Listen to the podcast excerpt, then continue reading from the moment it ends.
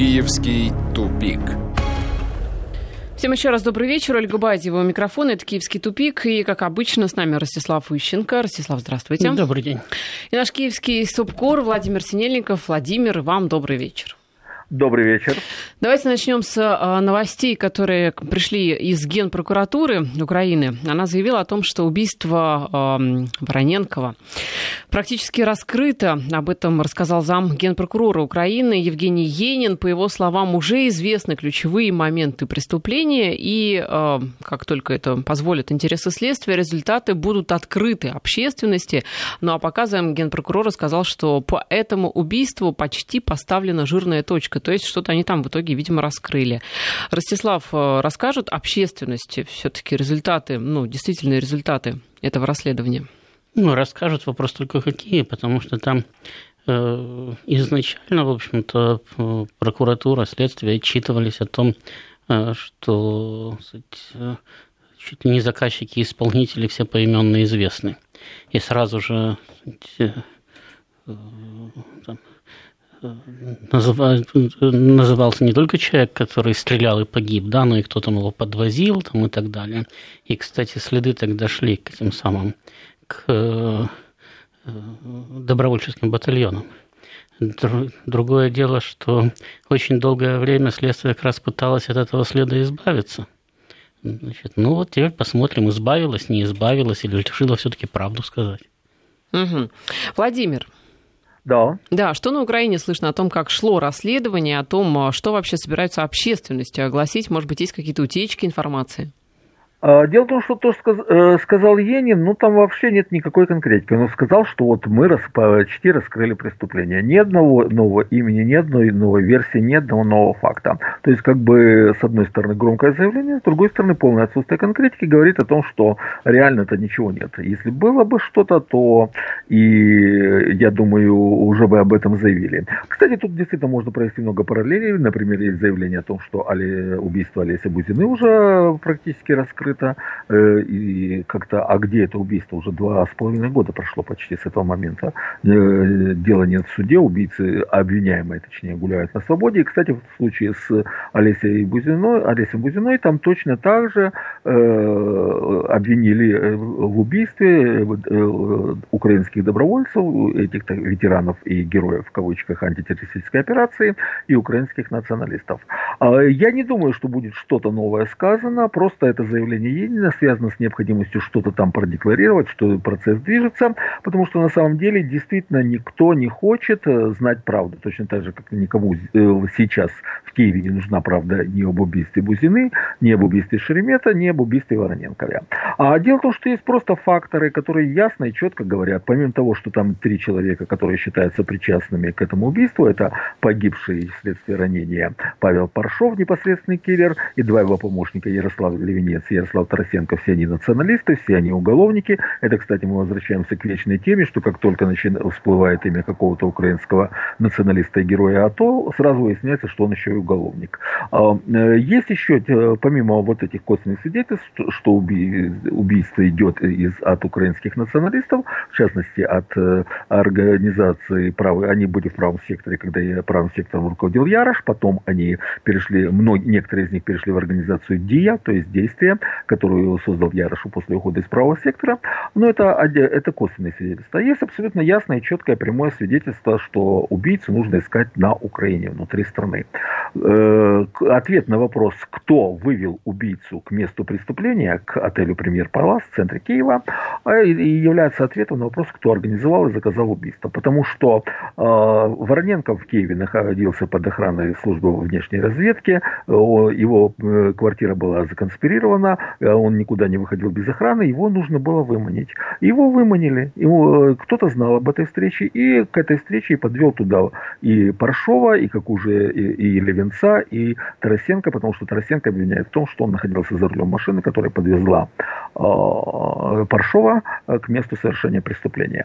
Так вот, а знали три, э, извините, всего, э, кроме самого Вороненкова, знали всего, есть три источника. Это сама служба внешней разведки, которая, естественно, знала, куда она сопровождает Вороненкова, супруга, которой, с которой он, естественно, поделился, э, Максакова, когда говорил, что вот мне там нужно встретиться, и депутат Государственной Думы, бывший бывший депутат Государственной Думы Илья Пономарев, который в этом отеле проживал. Именно на встречу с ними шел э, Вороненков. И вот э, то ли информация могла поступить только одного, из одного из этих трех источников. Ответьте на вопрос, кто навел Паршова на Вороненкова, и все, дело будет раскрыто. Но, как я понимаю, э, никто не хочет говорить сейчас в Киеве, кто же это совершил, кто стоит за Паршовым.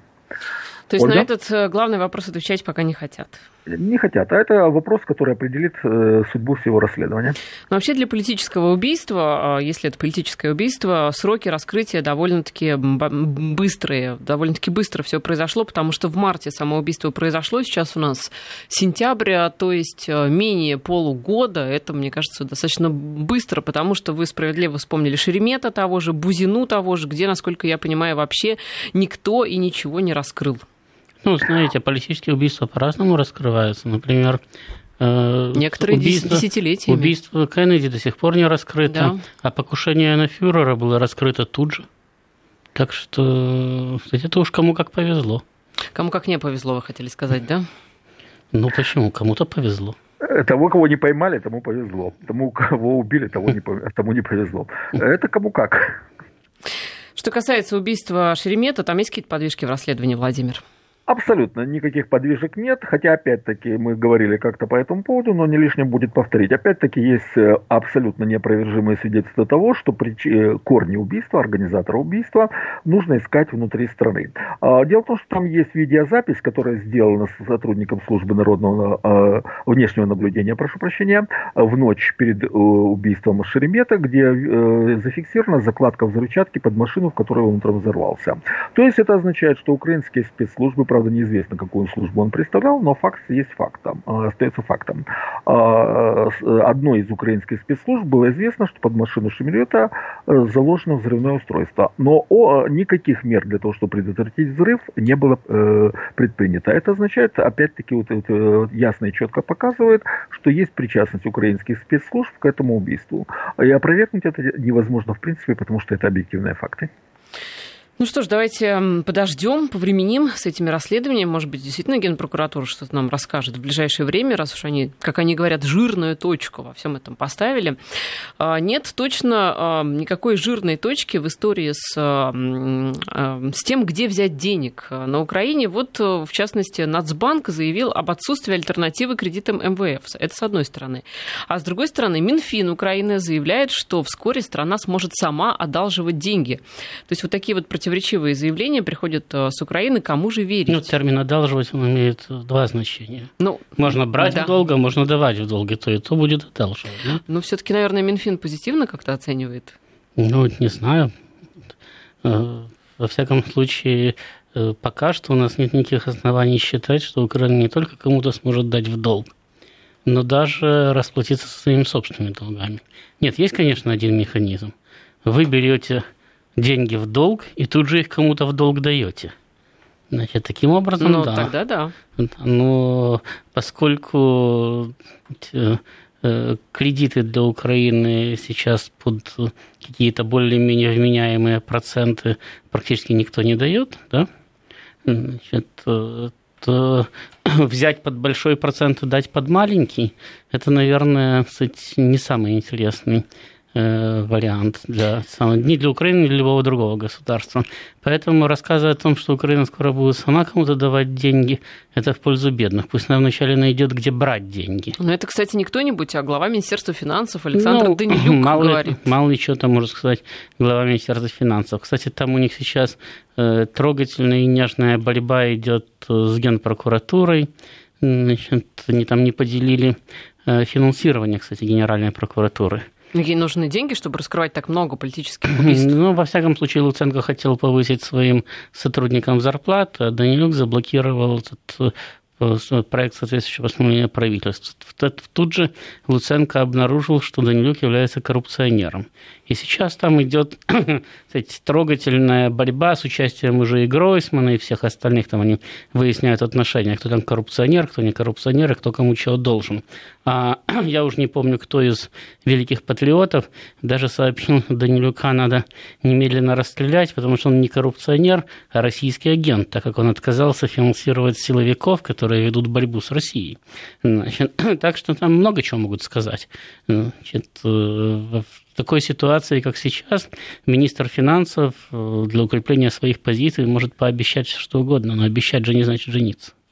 То есть вы все-таки а, верите заявлению замглавы Нацбанка, это Дмитрий Сологуб, который сказал, что ну вот все-таки единственная альтернатива, вернее, альтернативы нет кредитам Международного валютного фонда, мы будем брать и брать в долг дальше. В то, что они хотели бы брать, кредиты Международного валютного фонда и не только. Я, конечно, верю. А вот в то, что им дадут, Значит, вот этом я очень сильно сомневаюсь, потому что, насколько я понимаю, Международный валютный фонд может что-то решить уже где-то ближе к следующему году. Значит, э, то при том, что собирался выдать Украине очередной кредит еще в апреле месяце. Но просто клялся, божился, что вот сейчас деньги будут. Потом выяснилось, что Украина что-то там не выполняет, денег не дали, и она не выполняет до сих пор. Но вот там примечательно то, что в следующем году Украина уже должна будет платить по э, кредиту. Она, она и в этом должна была платить. Вот, и платила. И платила, да? да? То есть есть чем платить. И, нет, но там еще не все выплачено. Так что... Там больше двух миллиардов. Да, еще осталось два, больше двух миллиардов, да, но самое, еще не все выплачено. Но какие-то свои долги она уже погашала. Она проценты МВФ платила еще в начале текущего года. В общем, там достаточно серьезная какая-то сумма была, не то 400, не то 500 миллионов. Там, что-то там она погашала. Но в следующем году полтора миллиарда долларов нужно выплатить. В этом еще осталось два с половиной. Не, переж... не переживайте вы за следующий год. Им еще в этом платите, платите. Владимир, а чем вообще Украина расплачивается? С какими средствами? Да ничем. Дело в том, что Украина сейчас действительно находится в условиях полной катастрофы, потому что проблемы с кредитами Международного валютного фонда вызвали также проблемы с по, кредитами от Европейского Союза, то есть от Европейского э, банка реконструкции и развития, который всегда следует за Международным валютным фондом. То есть Украина не имеет уже таких э, и каких-то э, стабильных источников внешнего э, кредитования уже достаточно долго, действительно где-то почти полгода, или может быть даже больше. Э, сейчас Украина в основном э, занимается тем, что берет долг, размещая так называемые облигации государственного внешнего займа или облигации государственного э, внутреннего займа. Аббревиатура одна, ОГВЗ. Или облигации, или обязательства, потому что английская э, obligation переводится на русский как обязательство.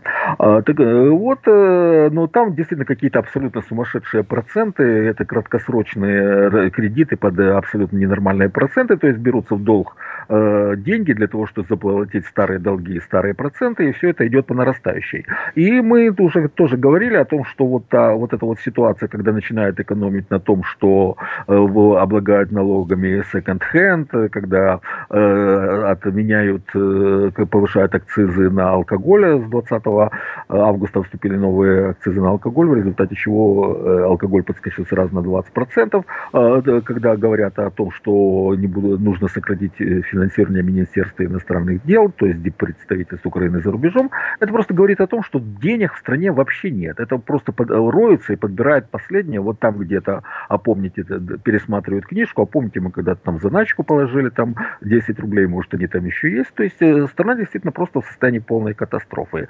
А, огромнейшие долги по компенсациям населению за жилищно-коммунальные услуги, огромнейшие долги населения за жилищно-коммунальные услуги. А, ну, денег просто нет. Вот просто денег нет и все. Да, вот Юлия Тимошенко, которую мы так любим обсуждать, вернее... Сейчас... И вы любите. Да, вот я так и думала, что сейчас будет такая поправка. Она заявила, что 60% украинцев находятся за чертой бедности. Еще интересная новость о том, что а, Совет финансовой стабильности собирается регулировать статус криптовалют на Украине. Об этом а, заявил народный депутат Алексей Мушак. Вот интересно, а кому вообще на Украине нужен биткоин? Это а, популярное средство? Ну, знаете, расплат... биткоин это же, в принципе, схема пока что э, самой обычной пирамиды, да? И, в общем-то, не только Украина, э, э, любое другое государство, значит, постаралось бы каким-то образом это контролировать, потому что биткоин, по большому счету, деньги из воздуха. Значит, и кстати, э, опасность заключается в том, что рано или поздно это удовольствие может схлопнуться, большое количество людей опять-таки окажутся с потерями. Поэтому сейчас не только на Украине, там и в России, и в Европе, везде, кстати, дело, идет попытка центральных банков или государственных структур каким-то образом урегулировать взаимоотношения вот этой криптовалюты с реальным миром. Ну да, то есть это, в общем, такая мировая тенденция, как э, э, вступление да, в ассоциацию с Евросоюзом, ну и, собственно, криптовалюта, биткоин, значит, мы тоже должны что-то подрегулировать. А, а вот как вам история с Укрпочтой, которая хочет заняться поставками газа? Укрпочта подала а, заявку на приобретение лицензии на поставку природного газа в стране. А, при этом на сайте Укрпочты уже даже появился соответствующий раздел. Там ссылки на местное законодательство о поставках, ну и так далее и тому подобное. Также есть и тарифы на услуги для населения. Вот э, я, кстати, не в курсе, тарифы они ниже, чем сейчас или выше? Владимир, вы что про тарифы нам скажете? Видели эту новость? Вы знаете, то, что, да, я видел эту новость, но мне кажется, что э, украинская почта, Укрпочта, она как-то несколько выпала из реальности. Дело в том, что человек, который живет в многоквартирном доме, и даже то человек, который живет в частном доме, но имеет врезку в магистральный газопровод, он не может индивидуально заключить для себя э, соглашение о поставках э, газа. Э, просто по той простой причине, что нет отдельной трубы, по которой ему этот газ будет поставляться. А, то, ну, как вы себе представляете, вот у вас квартира, да, приходит к вам представитель почты и говорит, купите у нас газ. А так, Владимир, не... газ да. будет в конвертах, это же Укрпочта. Э, а может в посылках? Ну, может в посылках, да, бандеролью. Да, э, то есть это э, ну, абсолютно нереальная идея, и почему она вдруг возникла у, у Укрпочты, совершенно непонятно. Почему бы тогда Укргаздобыче не заняться доставкой почты в этом случае?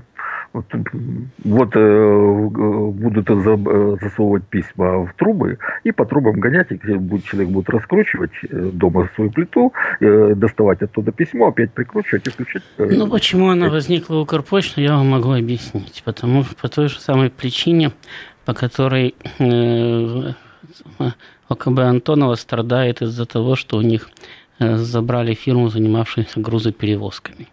Потому что компания там зарабатывала полтораста миллионов долларов в год и кормила весь Антонов, который самолеты давно не производил. ну, по крайней мере, не строил, да.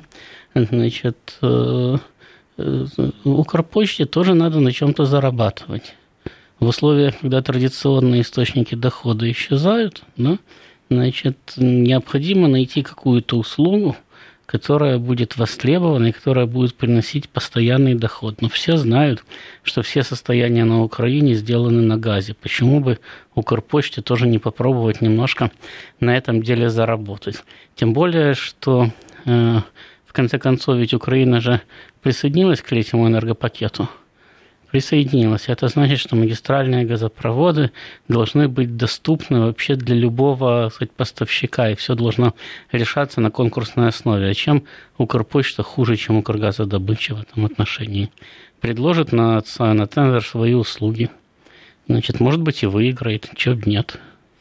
Ну, на самом деле, это, конечно, говорит о том, что а, на Украине совсем все плохо с реальностью, раз а, такие а, появляются в новостях заголовки.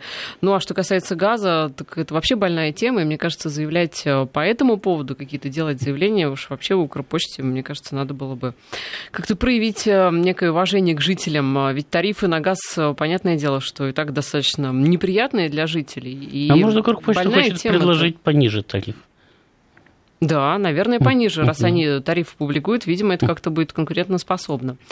А, ну что, еще история по поводу а, бывшего президента а, Грузии, Михаила Саакашвили, который утверждает, что а, власти Украины готовят провокации перед его возвращением. Вот какого рода это мож, могут быть провокации? И действительно ли а, власти Украины что-то готовят? Или у Саакашвили просто вот такая уже мания? Ему кажется, что его до сих пор кто-то преследует с Украины. Ну, власти Украины, безусловно, не хотят его на Украину пускать. Э, значит, в данном случае как раз провокационным является поведение Саакашвили, который пытается значит, э, на Украине появиться и таким образом значит, э, поставить того же самого Порошенко в некомфортную ситуацию. То есть либо при помощи силы выдворять оттуда Саакашвили, который будет громко кричать и скандалить, а вокруг него будут громко кричать и скандалить там пара-тройка каких-нибудь евродепутатов и еще десяток украинских журналистов, которые не любят Порошенко. Либо закрыть глаза на то, что Саакашвили приехал, а тогда значит, кто такой Порошенко, который только что лишил его гражданства и далее. То есть э, с учетом того, что Саакашвили явно получил, ну пусть такую не очень активную, но все-таки поддержку западных соседей Украины, потому что он с недействующим паспортом катается по всему миру. Да? Значит, он пытается конвертировать эту вот поддержку в конкретные политические успехи. То есть ему необходимо появиться на Украине, он понимает, что в тюрьму его там не посадят, грузинам его тоже не выдадут, ну, потому что он грузинам совершенно не нужен. Значит, э, э, ну, а вот у Порошенко будет выбор из двух зол. Значит, естественно, украинские власти нервничают и пытаются придумать что-нибудь такое, чтобы можно было остановить Саакашвили еще до того момента, как он пересечет украинскую границу. Ну, в принципе, не знаю, там, по идее, на каждом ну, самом Э, пункте пропуска еще до паспортного контроля есть шлагбаум, можно его за шлагбаум не пускать. Но мне кажется, не пустить э, физически Саакашвили на Украину очень просто. В чем здесь проблема-то? Таможенники не пропускают простых людей. В чем проблема Саакашвили ну, не а заметить? Саакашвили, Саакашвили же объяснил, что он будет с группой поддержки. Даже там, с группой там будут депутаты украинского, депутаты Европарламента. Ну, как это делается? Вас окружают со всех сторон депутаты которые неприкосновенны и идут.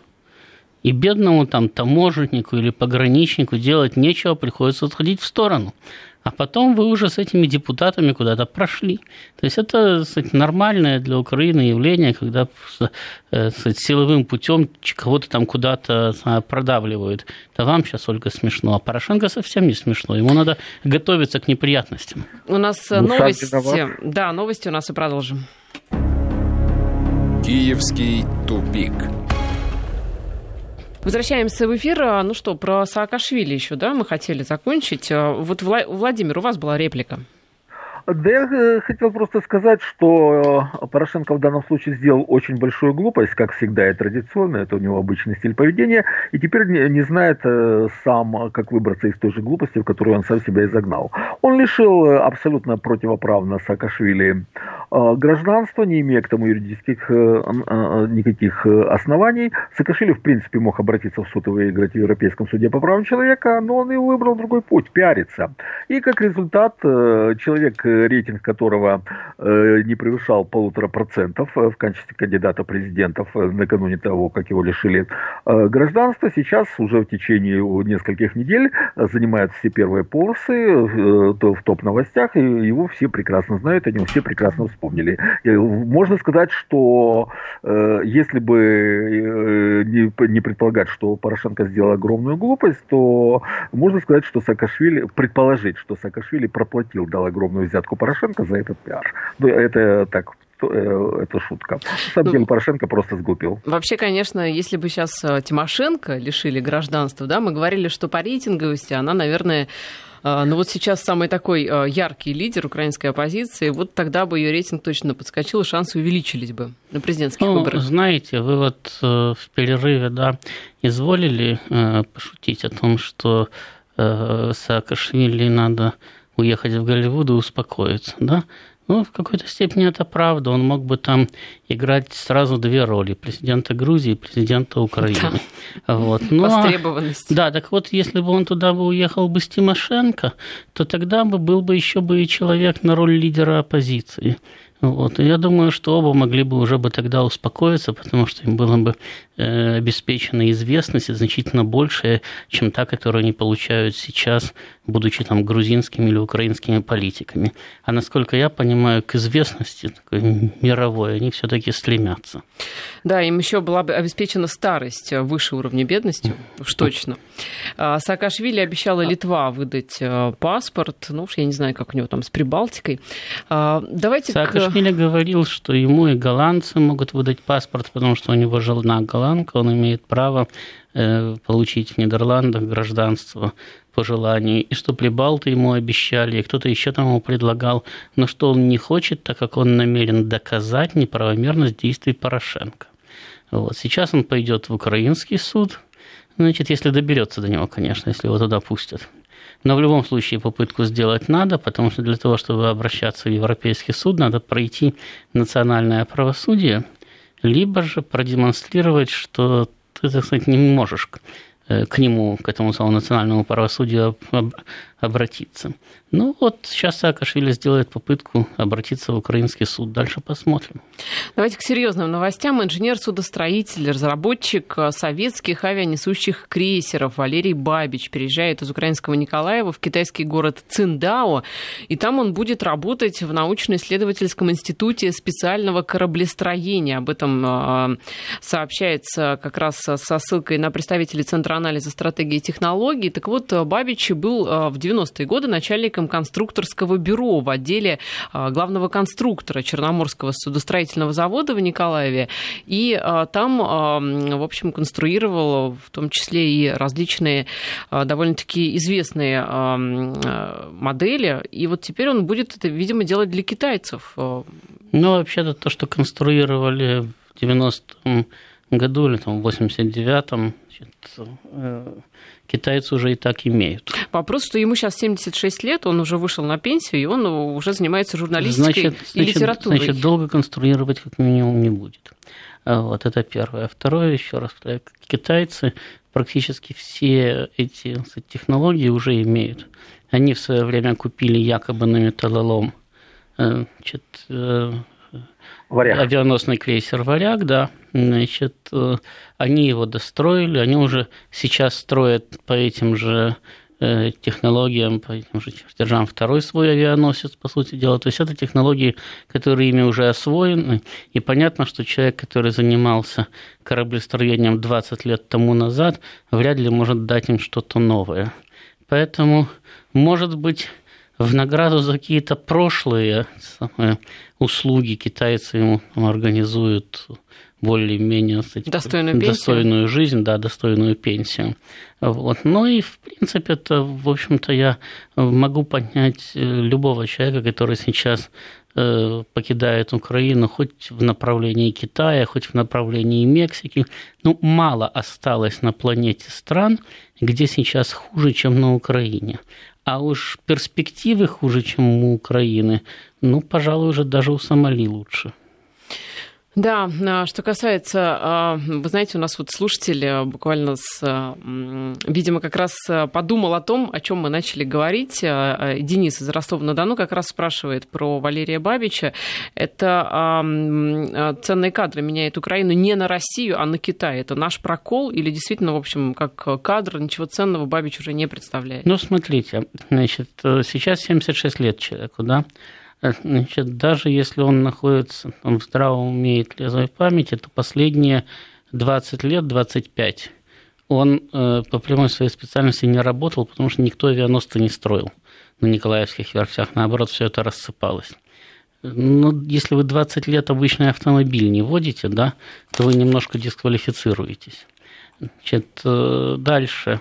Э, Россия планирует да, сейчас строить новые авианосцы, где-то к там, 25-30 году вводить их в строй, но это совершенно другие корабли.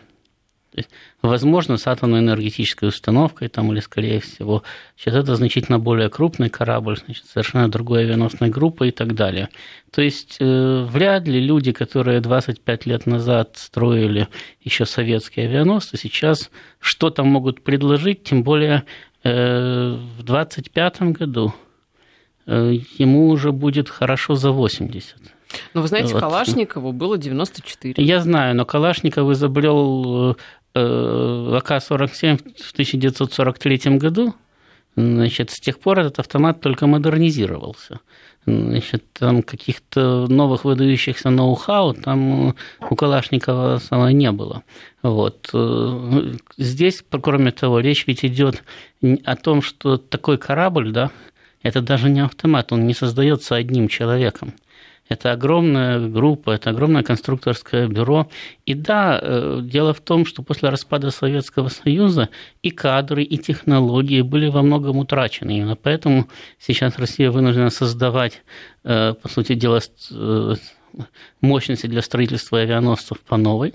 И, кстати, не в последнюю очередь поэтому покупались Мистрали, потому что так действуют, по сути дела, все государства, которые хотят получить или восстановить Э, технологии э, строительства соответствующих кораблей. Покупается ну, там десантный вертолетоносец или покупается более или менее новый э, авианосец, значит, и на его основе, да, начинают учиться свои кадры, значит, э, ну и соответствующим образом потом начинается собственное кораблестроение. А Россия так и покупала, она покупала с передачей технологий, она покупала с условием того, что два корабля будут построены, собственно, на российских верфях, эти технологии были получены, да, со времен далее. Теперь можно переходить от маленького к большому, то есть постепенно э, учить людей, учить кадры, значит, развивать технологии и так далее, и так далее, и так далее. Это как раз свидетельствует о том, что э, те технологии, которые были у Советского Союза, да, их э, восстановить и возобновить уже не представлялось, по сути дела,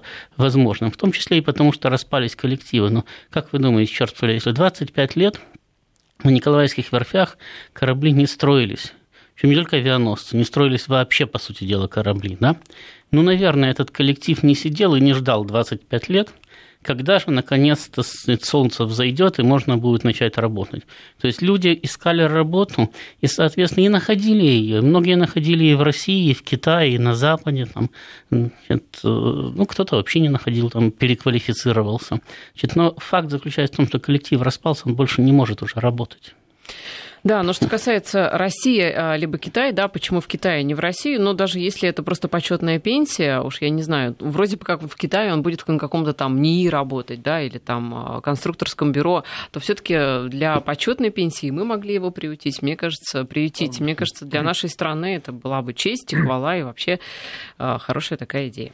Ну, э, дело в том, что если это самое, если он помогал китайцам получать э, а, там, чертежи теперь... того же варианта. Китайцы ему за это и платят. Да, Владимир, вы что хотели сказать? Да. Я просто хотел сказать, что, возможно, его пригласили консультантом специально по варягу. Варяг же китайцы модернизировали, при... и сейчас он у них авианосец. Это был авианесущий крейсер, они сняли тяжелое вооружение, и сейчас у них авианосец в чистом виде. И, возможно, им просто нужен специалист, который его создавал еще в советские времена, который угу. знает нюансы и так далее. Я думаю, что вот конкретно вот проконсультировать консультировать их по варягу, который сейчас, кажется, называется Ляо Лин или что-то в этом роде. Вот они пригласили Бабича для того, чтобы получить консультацию по поводу того, что э, каких-то проблем или, или э, ну, какую-то консультацию по варягу. Да, да, понятно. Ну что, у нас э, информация о погоде сейчас, и через две минуты вернемся в эту студию. Киевский тупик. Возвращаемся в эфир. Еще новость, которая пришла а, с Украины, о том, что Верховная Рада предложила ввести акцизы на российские книги. Об этом заявил глава комитета по вопросам свободы слова и информационной политики Виктория а, Сюмар. А, запустить акцизные марки планируется на, я так понимаю, что все российские книги. Владимир, вам известны подробности? Каков будет, какова ставка акциза будет? Э, нет, дело в том, что конкретных ставок не существует, это только идея. Э, я уже говорил о том, что значительная часть нынешних украинских политиков, которым кажется, что они политическая элита, но это им только кажется, э, считают для себя чем-то обязательным упражняться в, тех или иных антироссийских выпадах. То есть Виктория Сюмяр, она известна своей русофобской позицией, вышла и просто бросила идею массы. И, вероятнее всего, эта идея не будет реализована, но опять-таки главное, чтобы идея прозвучала в публичном пространстве, они рассказали масс-медиа и вспомнили, что есть где на свете такая Виктория Сюмар. Ну и более, и более ничего. Введут ли эти акцизы? В принципе, может быть и введут, потому что нет такой дури, которую бы не сделали на Украине, если сказать, что это против России. Но проблема в том, что вводить акцизы уже не на что. В результате политики последних трех с лишним лет российских книг на Украине ну, практически не осталось, они не продаются. Их просто не возят, их не закупают. То есть э, если ведут акцизы, то это будут какие-то копейки. То есть практического значения эта инициатива не имеет. Да, вы знаете, Владимир, но все это объясняется борьбой с пиратством в этой сфере. В чем пиратство-то? Ну, совершенно правильно, потому что российская книга, которая практически, понимаете, тут Владимир абсолютно не прав. Это не русофобское предложение Асюмор, а наоборот русофильское предложение Асюмор. Поэтому, да. поэтому, возможно, оно и не будет реализовано. Вот смотрите, что происходит сейчас. Сейчас практически запрещен ввоз любой российской книги. Какой-то официально запрещен, какой-то неофициально, но все равно ввести на Украину российскую книгу, по сути дела, легально невозможно, можно только контрабандой. Но я имею в виду не книжечку для себя, да, а какую-то серьезную партию на продажу. Значит, соответственно, поскольку спрос все равно есть, увеличился поток контрабанды. И вот э, благородные люди, э, официальным представителем которых оказалось в данном случае Сюмар, э, подумали, деньги-то идут, но идут-то они мимо нас, это же кто-то другой зарабатывает, а не мы. Следовательно, что надо сделать? Правильно, надо ввести акциз. Тогда эти деньги пойдут вроде бы как через казну, а уже из казны мы воровать умеем.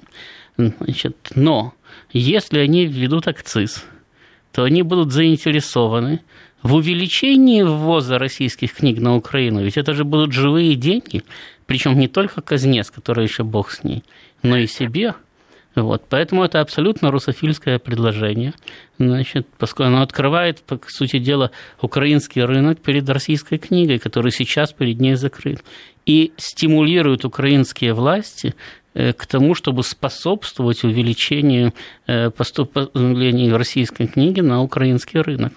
Значит, здесь просто в противоречие вступают интересы кармана и интересы идеологические. И, как всегда, интересы кармана побеждают. Но здесь мы исходим а из того, здесь мы а, исходим из того, что действительно украинские там депутаты и чиновники, они коррумпированы. Ну а что вы вот, совершенно не допускаете, что есть какие-то честные люди, которые действительно будут следить за выполнением акцизов и, и не заинтересованы в увеличении будут. Вы знаете, я книг. как раз, поскольку я всегда допускаю худшее, то я не только допускаю, но даже уверен, что помимо абсолютно коррумпированных, там еще большинство относительно честные идиоты. То есть в коррупции они участвуют не потому, что э, такие вот коррупционеры детства, а просто потому что считают, что именно так и осуществляется государственное управление. Но с моей точки зрения честный идиот всегда хуже умного жулика. Потому что умный жулик, он хочет жулить всю жизнь. И он понимает, для того, чтобы жулить всю жизнь, надо создавать какую-то условную стабильность, надо, чтобы, в общем-то, народ не очень нервничал, чтобы государство не разваливалось и так далее. То есть это твоя кормушка, ее сохранять надо. А вот честный идиот, он под крики о том, что нам плевать на экономику, мы за ценности выступаем. Он эту кормушку и разваливает, что, собственно, произошло с Украиной. Ведь, я еще раз говорю, очень многие из э, Э, сторонников там, Евроассоциации, да, из тех, которые э, потом стали этими активистами Майдана, на вопрос, ребят, а вы что, не понимаете, что подписание соглашения об ассоциации убьет украинскую экономику, вот же есть расчеты, говорили, при чем здесь экономика? Речь идет о ценностях. Мы разделяем общую систему ценностей. И когда у них спрашивали, вы подождите, вы как собираетесь общую систему ценностей совсем без еды разделять, или вас все-таки раз в неделю кормить надо, и кто тогда это делать будет, они действительно смотрели непонимающими глазами, что у них спрашивают, ведь ценности уже есть, а все остальное должно приложиться. Ну, вот как самая манна небесная евреям в пустыне упала, да, когда прокормиться как-то надо было, ну вот и на них также абсолютно упадет. Поэтому, по большому счету, все равно это самое, э, абсолютные коррупционеры, да, значит, или сказать, э, честные идеологизированные дураки. Дураки зачастую могут нанести ущерб значительно больше, чем коррупционеры. Э, в этом соглашусь с вами однозначно. Вот еще одна новость, уж не знаю, правда или нет, я думаю, нам Владимир сейчас расскажет.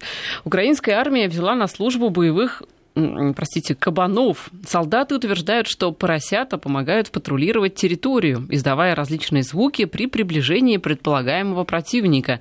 Как рассказали военнослужащие ВСУ, э, кабаны заменяют на фронте собак, а в пищу они непригодны, поскольку на них нет сала. Владимир, вы знаете, э, такие случаи мне неизвестны, но в принципе почему бы нет? Дело в том, что э, давным-давно известно, что у э, свиней очень хороший нюх, не хуже, чем у собак. И, например, во Франции свиней уже давным-давно используют для поиска шампиньонов. Они их под землей вынюхивают и разрывают, и помогают находить. Трюфели все-таки, наверное. Да, да трюфели. И, и трюфели тоже, да, извините, трюфели, да. А шампиньоны, по-моему, тоже под землей. Не, шампиньоны специально выращивают в грибницах. Это чисто сейчас искусственные грибы его свинки уже не ищут. Э, для, э, да, для поиска трюфелей. А, так вот, э, в принципе, почему бы не использовать поросят таким же образом, тем более, что кормить их легче, чем собак. Они едят, в принципе, все. Собаки все-таки как-то предпочитают мясо. А, так что вполне возможно, что используются и они несут сторожевую службу. Но опять-таки, я не могу сказать, что есть тому реальные какие-то подтверждения. Слухи ходят, но не более того. Ростислав, вы верите в эту новость? Ну, а почему нет? Ну, во-первых, все-таки действительно там посторожил, посторожил, потом и съели заодно это самое, и живые так консервы рядом. нет, сказали. Так мясо можно есть, ну, послушайте.